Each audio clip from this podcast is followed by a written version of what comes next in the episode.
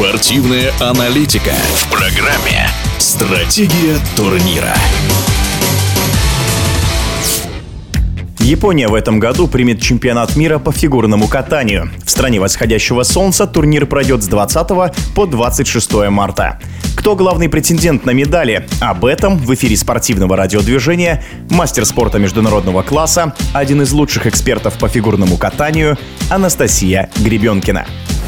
Я думаю, что на тройку будут претендовать канадский дуэт Гиллис Пурье, американцы Чок Бейс и итальянцы, которые катаются у Барбары Фузарполи. Уже такие итальянцы, которые много-много лет выступают за Италию и представляют свою страну. Они, безусловно, не пенсионеры, но и не пионеры, потому что все-таки 34 года, если женское фигурное катание, оно все больше уходит в детство, то танцы уходят совсем совсем во взрослое катание, но это нормально, потому что танцы изначально всегда были видом спорта в фигурном катании, где надо немножко постоять в очереди, где нужно чуть-чуть подождать рейтинга. И итальянцы, так сказать, свою очередь выстояли и в этом году стали чемпионами Европы. Поэтому они будут бороться за тройку, но я очень сомневаюсь, что они станут первыми, потому что, скорее всего, первыми станут канадцы, Гиллис Пурье. Они в этом году были практически везде на первых местах местах и на финале Гран-при. В общем, они все выигрывали, поэтому они, конечно, больше всего претендуют на первое место на чемпионате мира. Что еще хочу отметить по предстоящему чемпионату? Первая французская пара. А после того, как Пападакис уже закончили свою карьеру, сейчас первая французская пара, где наша русская девочка Лопарева катается в паре с французом, и они первая пара. Они, конечно, хотят попасть в пятерку, но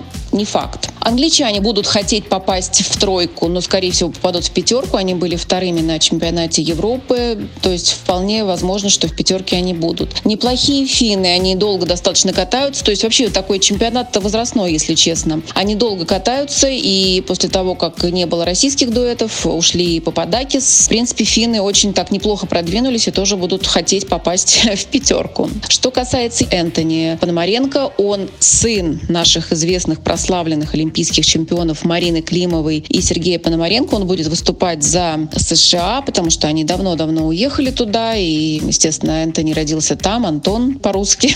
Очень перспективный спортсмен, талантливый. Думаю, что они будут бороться за десятку, хотя Энтони едет э, третьей парой от Америки, но, думаю, за десятку они все-таки будут бороться. Вот такой незамысловатый расклад. Первая тройка — это канадцы, американцы, итальянцы. Пятерка — это, скорее всего, англичане и вторая американская пара. Ну и, соответственно, в десятке будут точно и финны, и англичане, и третья американская пара Пономаренко. Посмотрим, будет интересная борьба. В эфире спортивного радиодвижения была мастер спорта международного класса, один из лучших экспертов по фигурному катанию Анастасия Гребенкина. Стратегия турнира.